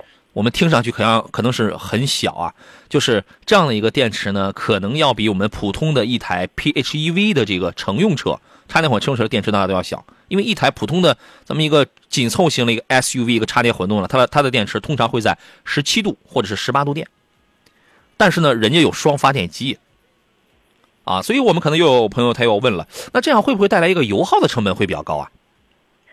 嗯，其实油耗的成本不见得有我们的一些乘用车高，像我们的 B 型车，我们车主，呃。跑过最最低的这种油耗，平均油耗大概是在八点七左右。而且我们大部分用的是柴油。对对，我们的车基本都是柴油。就像您刚才说的这个，这个如果用汽油的话，我们的油耗也会要比我们的柴油车同等车辆、同等同等重量的情况下，大概要增加三个油左右。是吧？那我加一个问题，就冬天用这种能源的车，这个方便吗？呃，很方便。像我们现在很多这个，尤其是我们在越靠北的客户啊，他在冬天都会有一个出行的需求。对。那有有些人觉得我在冬天这个柴油会不会这个发动不起来，打不打不着火？嗯。对我们现在最简单的就是我们在上车之前可以把我们车内的柴暖先启动起来。嗯。在比较寒冷的情况下，先启动柴暖，让您的车内温度。先整个提升上来，然后您再启动，就会方便便捷很多。我插一话，咱们这房车柴油的房车也有没有那种远程 APP 提前启动？可以，我们有手机 APP 的智能控制。对对对，这种也可以。你看，这个它就比较方便了。啊，呃，我有一个朋友，他全家呢现在都在加拿大。他呢前两天他自己拍了好多的视频呢，然后呢我我也看过其中很多。他就是去租了一台房车。他租了一台福特的房车，他开着那个房车从加拿大一路去北极，现在好像回来了。啊，好开心呐、走到哪儿这个玩到哪，特别开心。然后走到哪儿，他都从从那以后啊，从来不需要去什么住住酒店，因为他无论跑到一个什么什么样的地方，他都会找到当地有什么这个露营地，特别方便。我觉得这也代表了一个特别好的一个一个一个生活方式啊。刚才五月迟迟的第二个问题是有房车展吗？好像最近这几个月，好像每个月还是还大大小小的，可可能还真有是吧？对我们应该是在呃，目前我我现在就在北京的这个房车展啊，然后我们在十月的二十七号到二十九号，在青岛的即墨国际博览中心也有一场这个房车展。嗯，十月底的时候啊，对，十月底。大家有兴趣的话，一起跟着我，咱们一起组队去啊！我们一起去学习学习，去看一看啊！帮着是帮着又说，前两年呢，忽然起来一波房车旅行自媒体啊，对对，房车消费有了很大的带动作用，燃起了很多逃离内卷人的旅行的欲望。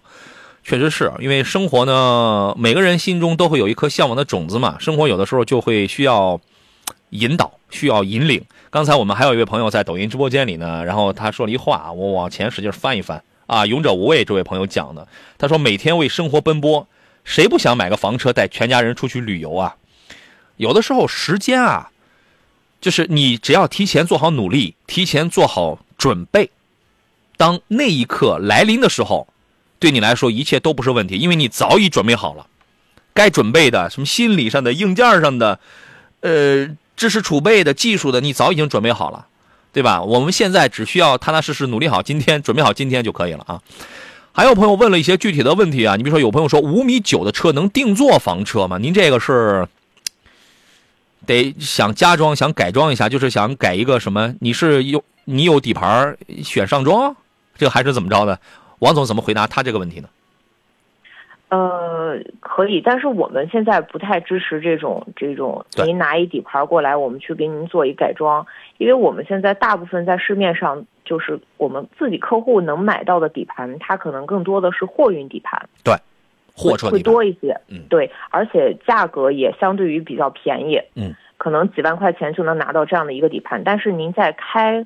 呃，和在这个乘坐的过程当中，嗯我们的舒适度是远远不够的，因为它本身这个底盘最初研发出来，它的需求就是拉货，对，对，它不会考虑一些舒适度，它可能相较于是更多的考虑一些经济性能嗯，和实用性能上。要么就是什么弹簧钢板的减震悬架，要么就是什么整体桥的，就是这种舒适性可能要差一些啊。对好对，，我们先说到这儿。这个问题回来之后，咱们再聊一聊我们他所问的这个问题跟我们的原厂这个房车从底盘到上装有哪些不一样啊？方便大家去了解。呃，这里是山东交通广播正在为诸位直播的汽车天下，我是杨洋，咱们待会儿继续。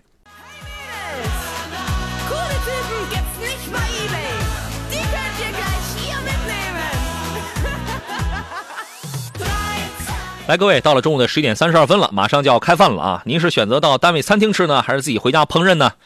还是说目前在向往我有一台房车是吧？孩子中午头这个放了学了，也不用千里迢迢的赶回家了，我在房车上让孩子我就给他烹饪一顿，啊，然后让他在房车上就休息一下来。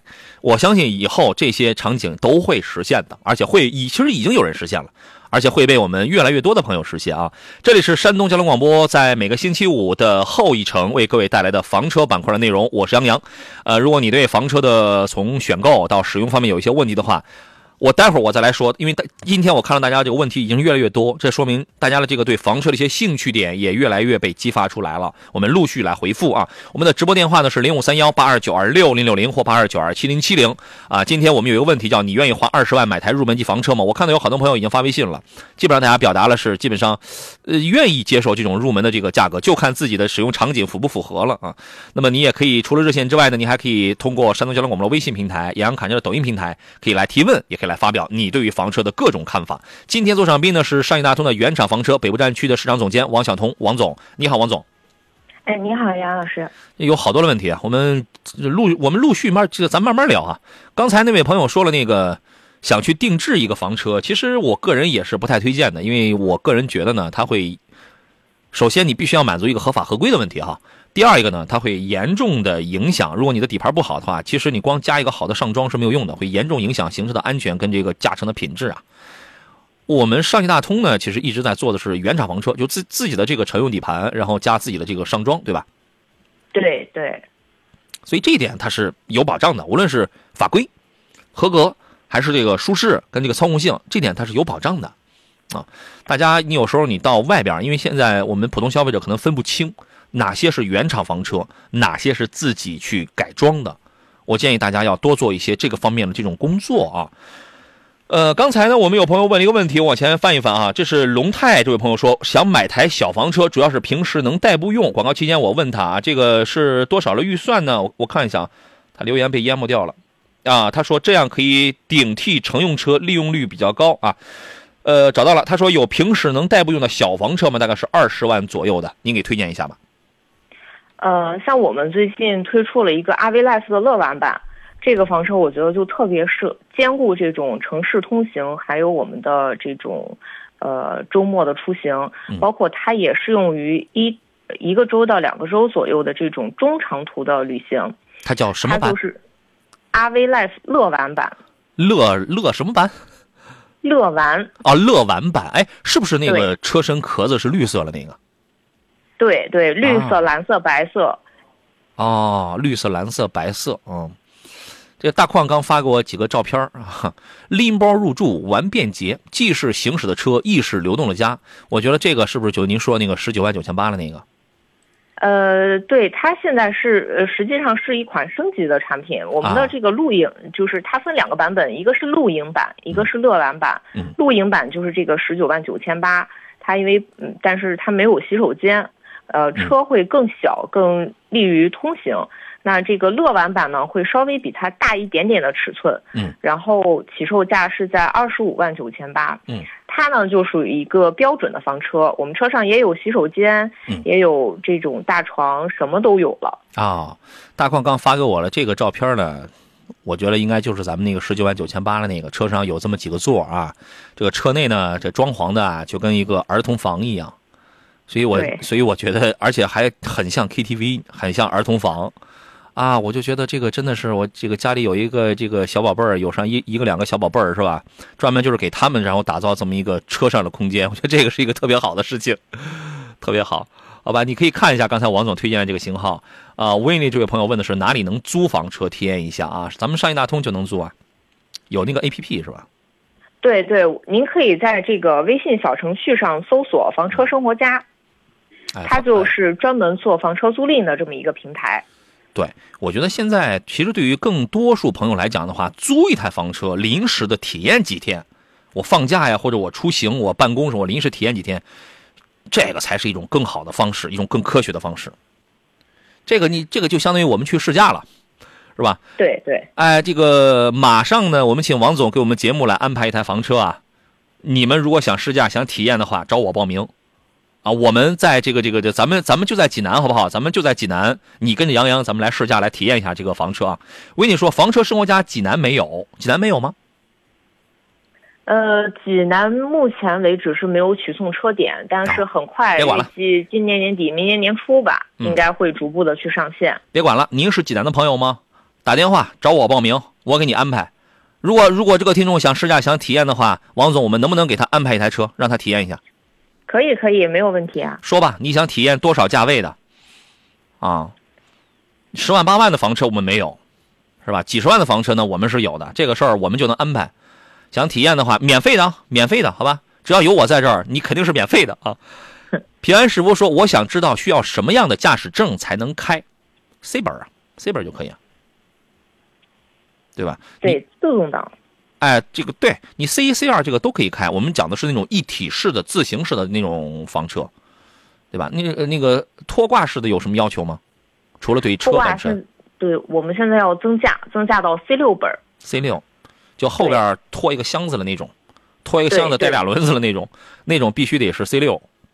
常，而且您哎的前车要带这种拖引呃牵引资质，才可以去拖这个。这个资质是后期加不了的。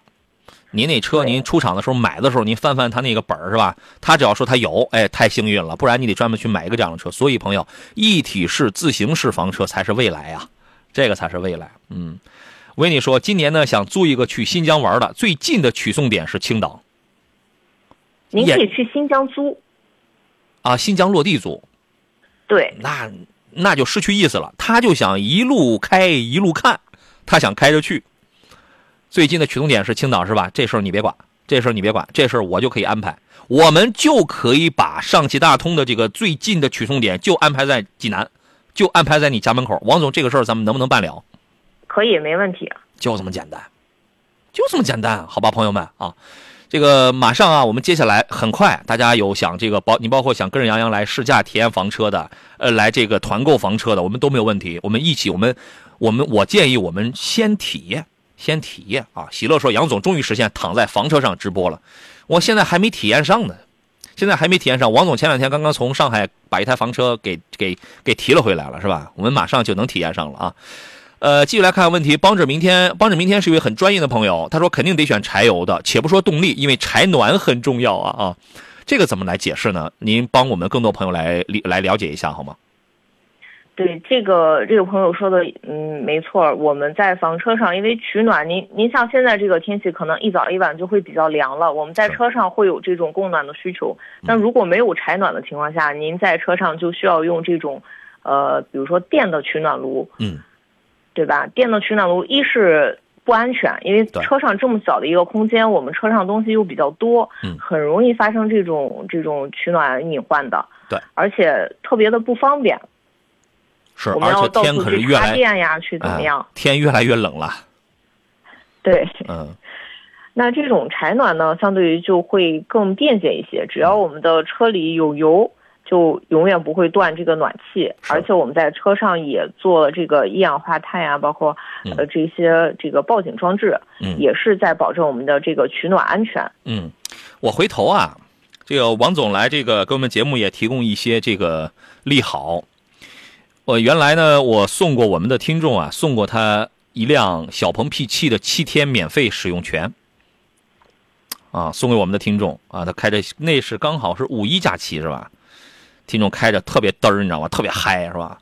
回头呢，这个王总给我们节目也提供一些利好，我们也送给真真正喜爱房车的、驾驶技术也过硬的这种朋友，也送给他几天的免费使用权。这种事情，这种事情其实都很都非常简单了。大家可能觉得这种事情是不是很难啊？非常简单，非常简单。当然，我们要经过一些筛选的啊，我们要经过选拔的。您比如你得驾驶技术得这过硬的是吧？得是这样的，好不好？欢迎各位继续持续的关注到我们的这个节目，接下来我们活动会有很多啊。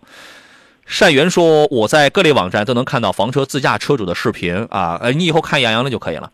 看了以后呢，真有入手一辆房车来一场说走就走旅行的冲动，嗨，一场哪够啊？一场不够的。明天说，帮着明天又说说，看着那些改造床车就上路的人，小车看起来那么的简单粗陋，甚至没有公告就偷偷上路，但谁能说他们的生活状态太压抑呢？这也是一种乐观的态度呀，啊，但还是要注意安全、合规、合法上路的。对啊，你乐观了，你态度有了，这个都不是事儿。可是你得合法呀，你得安全呀，这个是，然后你还得有品质。你那种粗鄙、粗陋改装那种肯定是没有品质的啊。五月支持又问了一个事儿，这是对房车有真正需求的朋友。他说家里呢有腿脚不太方便的老人，另外呢还有两个孩子，加上司机，嚯，你还有司机。我就是我们家的司机啊，想去看世界，要求上厕所必须方便。想问一下，老人上车应该怎么上？有斜坡吗？哎，指的是我们那个车上那个啊。预算三十万以内，有什么可以推荐的型号吗？王总，怎么回复一下这个问题？嗯，像我们现在有一个呃旅行家的这个产品，就是一个 B 型房车。嗯。它呢就可以在下面这个加装我们这个斜坡，因为我们也遇到过这种有客户有这方面的需求，嗯，我们可以给他加装斜坡，甚至于如果您的预算稍微再多一点的话，我们可以加装这种电动的，比如说轮椅推到上面，嗯，平撑起来，您直接推到车上去就可以了。嗯，就是轮椅在上面之后，这个斜坡是主动升平的。对对。啊，你看这种全都能考虑到。我们三十万左右，然后考虑一个是旅行家是吧？对，旅行家啊，旅行家，那个那个车的基本的配置，你给我们介绍一下，比如排量啊，大概的都有一些什么样的功能啊？呃，我们这个车是一个二点零 T 的一个柴油发动机。那车上的配置呢，就是我们之前说的所有房车上有的东西它都有了，呃，冰箱、微波炉。洗衣机、包括柴暖、空调这些最基本的需求都是配备的，而且它还有两张这个我们的呃上下床。但是呢，一般情况下，带这带带年龄稍微大一点的老人出行呢，他可能不见得会在车上去住，但是有这样一张床，在老人比如说下午他出行玩的比较累的情况下，他可以简单的在床上躺一躺，休息休息，是这个都是可以的。啊，人家还有一个问题，咱们回来讲，他要求上厕所必须得方便。你需要一个十几平的卫生间吗？我们回来之后咱们聊一聊。来，各位，每天上午的十点到十二点，山东交通广播汽车天下为各位准时直播。我是杨洋。每周五的十一点到十二点，这个小时咱们聊的是房车内容。今天大家的这个这个兴趣被彻底的激发出来，问题特别多，我不知道待会儿能不能陆续都回答完啊？我们就慢慢来，好不好？刚才这个王总，我们那位五月迟迟这位朋友啊，想三十万以内选一房车嘛？你给他推荐的是旅行家这个这个型号哈。然后他有一个补充点，OK，我们解决掉了老人上车的这个问题，很方便，既可以有手动，还可以有电动啊。这个电动需要加装多少钱啊？嗯，大概是在一万五到两万左右。哦，一万五到两万左右，然后它就是有一个按钮，然后你比如说在车辆的 B 柱啊哪儿有一个按钮，它就可以自动举升那样的哈。对，哦，可以的。然后呢，来，它还有一个要求是要求上厕所必须方便，那为什么会有这样的一个问题呢？他应该是希望这个我们厕所的空间大一些，空间大一点或者是、啊对，包括我们其实目前就已经是有的，所我们所有的房车只要带洗手间的旁边都会有这种老人的这种扶手，在左右两侧，啊也是方便于老人的这个蹲起，呃，坐起会比较方便一些。我们有位朋友问了一个挺逗的问题，我冒昧的问一下，那个房车上的洗手间是露天的，还是封闭式的？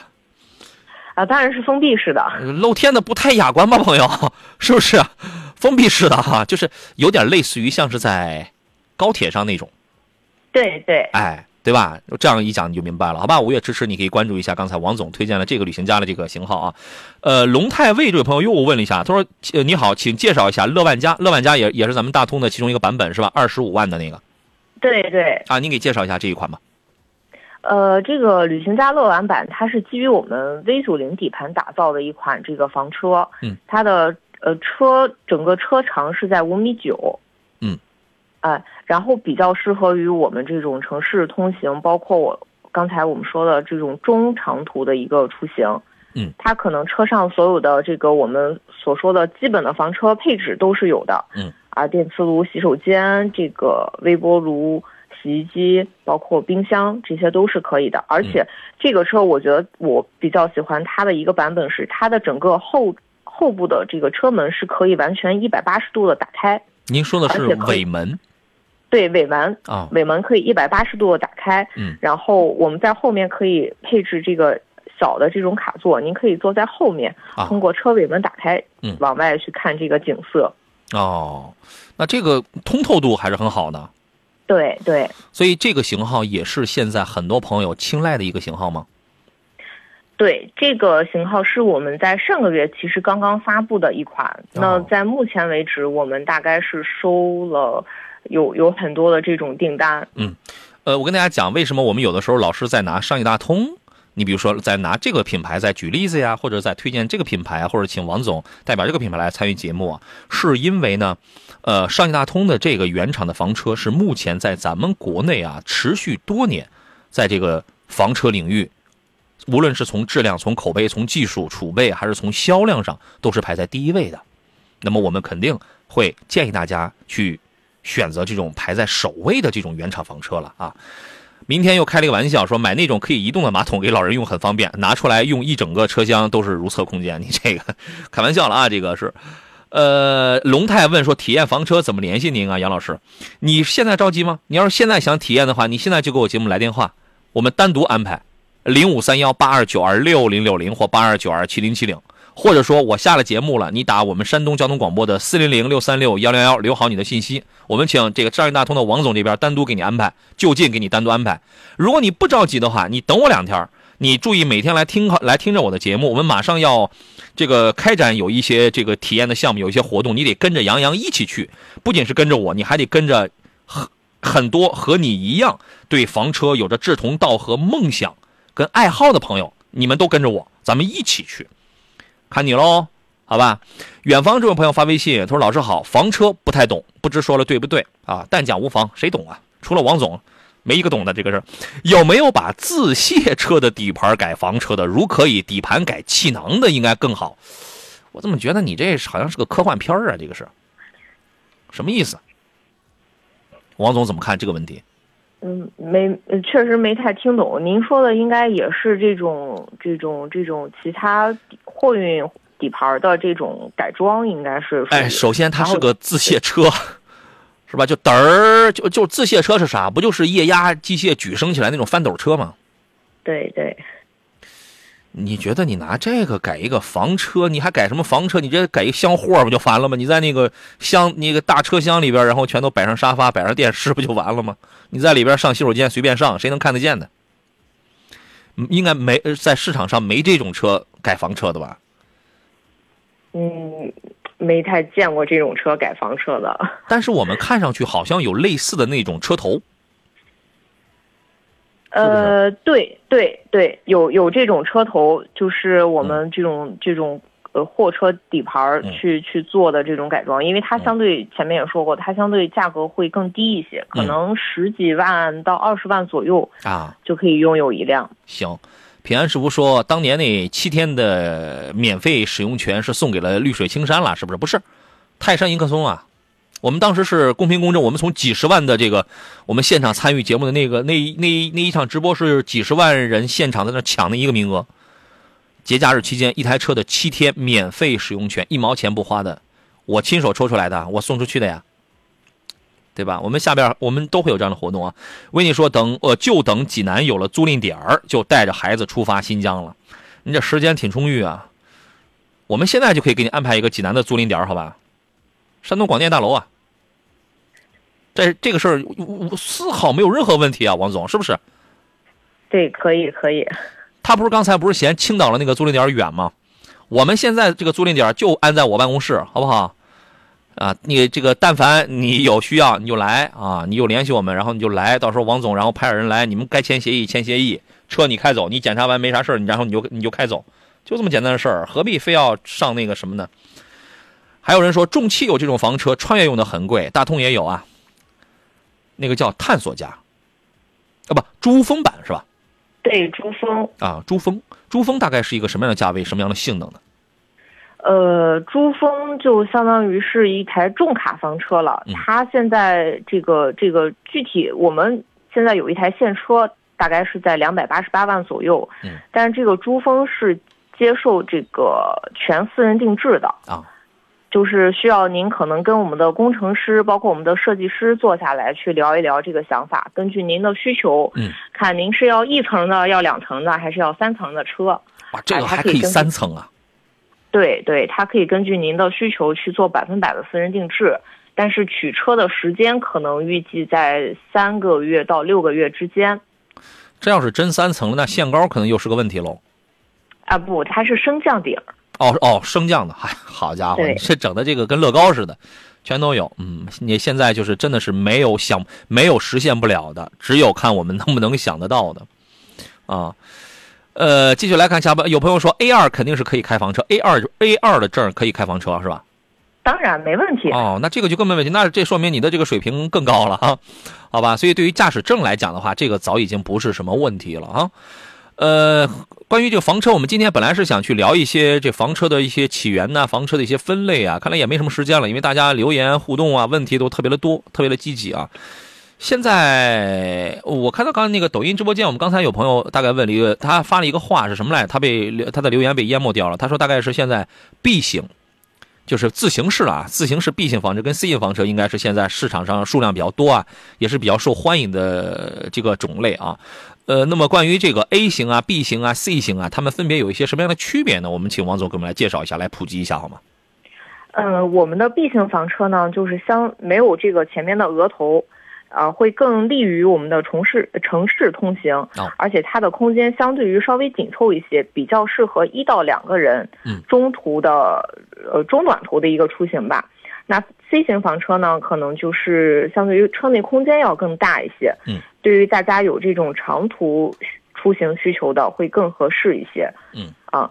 价格上来说，B 型车会稍微便宜一些，C 型车会稍微贵一点。但是我可不可以理解，C 型现在第一是真豪华，是受欢迎程度最高，而且，呃，它基本上是比较完美的结合了 A 型跟 B 型的那种主要优点。对对，就是我们也有空间，哎然后 C 本儿也能开，嗯，但是呢，它又是蓝牌儿哎，这种这种空间也有。对 A 型是那种比较大的，是吧？对 A 型，呃，咱现在所谓的 A 型应该是属于这种就公交车。呃，对公交车改装。对，然后 B 型呢，B 型也是那种比较低调，尺寸上比较小一点的，短途使用的。对哎 B，C 型车会更像一台商务。对 C 型呢，就是比 A 型那种公交车那种要小一点，比 B 型这种要大一点。然后呢，它开起来也是蛮灵活，停放也是蛮方便。呃，日常的你使用的那些个生活设施啊、娱乐设施啊，它全都具备。它就是这样。对对哎，对，这个回头等大家谁要有财力了，你买个 A 型房车呀，我也我也我也我也打扮成一个 NBA 球员是吧？那个那个那个我那个我们就可以用了啊。然后呢，除了这我们这个 A、B、C，我们说的都叫自行式房车，就是一体式、自行式的。然后就还有拖挂式的那种，拖挂式的，我个人觉得啊，就是越来越不实用了，越来越不太实用了啊。我们大家还是考虑这种吧。最后一个问题吧，呃，也是远方，是烟台的朋友远方问的，他说：“老师用自卸车底盘，上面车厢不要，需 B 二，你怎么老是跟这个自卸车过不去了？啊，你是就是有这样的车，你想把它改改吧改吧嘛？这是你老跟这个自卸车这个过不去了。我们这我们关于你这拉水泥还是拉什么东西了，这车改吧改吧，我们不太了解啊。山野 travel 说 A 型房车也要 A 驾驶证，这个应该没问题啊，这个应该错不了。对对，是的。你因为你开的相当于是一个公交车，是这一个意思啊。另外呢，还有朋友问的是一台房车一年下来大概使用成本需要需要多少呢？这个比较笼统啊，它跟芋泥频次里程是有关系的吧？对，是这个，像我们的车，基本上保养一次大概就是在个六七百块钱，然后八千到一万公里左右一保养啊，然后一年的保险跟您的乘用车几乎差不多，嗯甚至有时候可能还会再低一些。油耗呢？刚才也说了，这油耗这这个百公里是几升来着？嗯，百公里一般正常我们开就是九个油、十个油左右吧。柴油，啊，对，柴油。电呢，没事儿您可以自己发点电，可以找露营地可以充点电。水呢，就是读书人的事儿，借点水能算是偷吗？也不能是吧？也有那种露营地，哎，露营地的水贵吗？要加水的话，啊，露营地的水基本都是免费提供的。哦，免费的，你看，这对读书人的事儿嘛？这不是？因为我突然想到，我们不能老是去找这个村里边找加油站的去赊水去，去求人家送给给水去，也不合适。能花点钱办的事儿，咱们就尽量去花点钱。然后其他的，其实其实我觉得其他的设备应该是不需要额外的维护费用，对吧？对，正常的上装都是不需要，而且我们现在有这个不限公里数、不限年限的上装这个、呃维护保养。清洁，嗯，是吧？行，所以说它跟你一一台正常的车的这个费用是差不多的啊。今天时间关系，咱们节目就到这儿了。呃，大家越来越对房车有一些兴趣了啊，欢迎继续在山东交通广播汽车天下节目当中，我们共同来畅想，来徜徉在这个房车的世界当中。也再次感谢王晓彤王总来做客，咱们下回节目再见。好的，拜拜。嗯，好嘞，拜拜！祝各位午餐愉快。接下来您将收听到的是山东交通广播《畅游天下》。明天是周末，周末我们的节目每天上午的十点到十二点正常为诸位直播。我是杨洋，咱们就周天上午十点再见。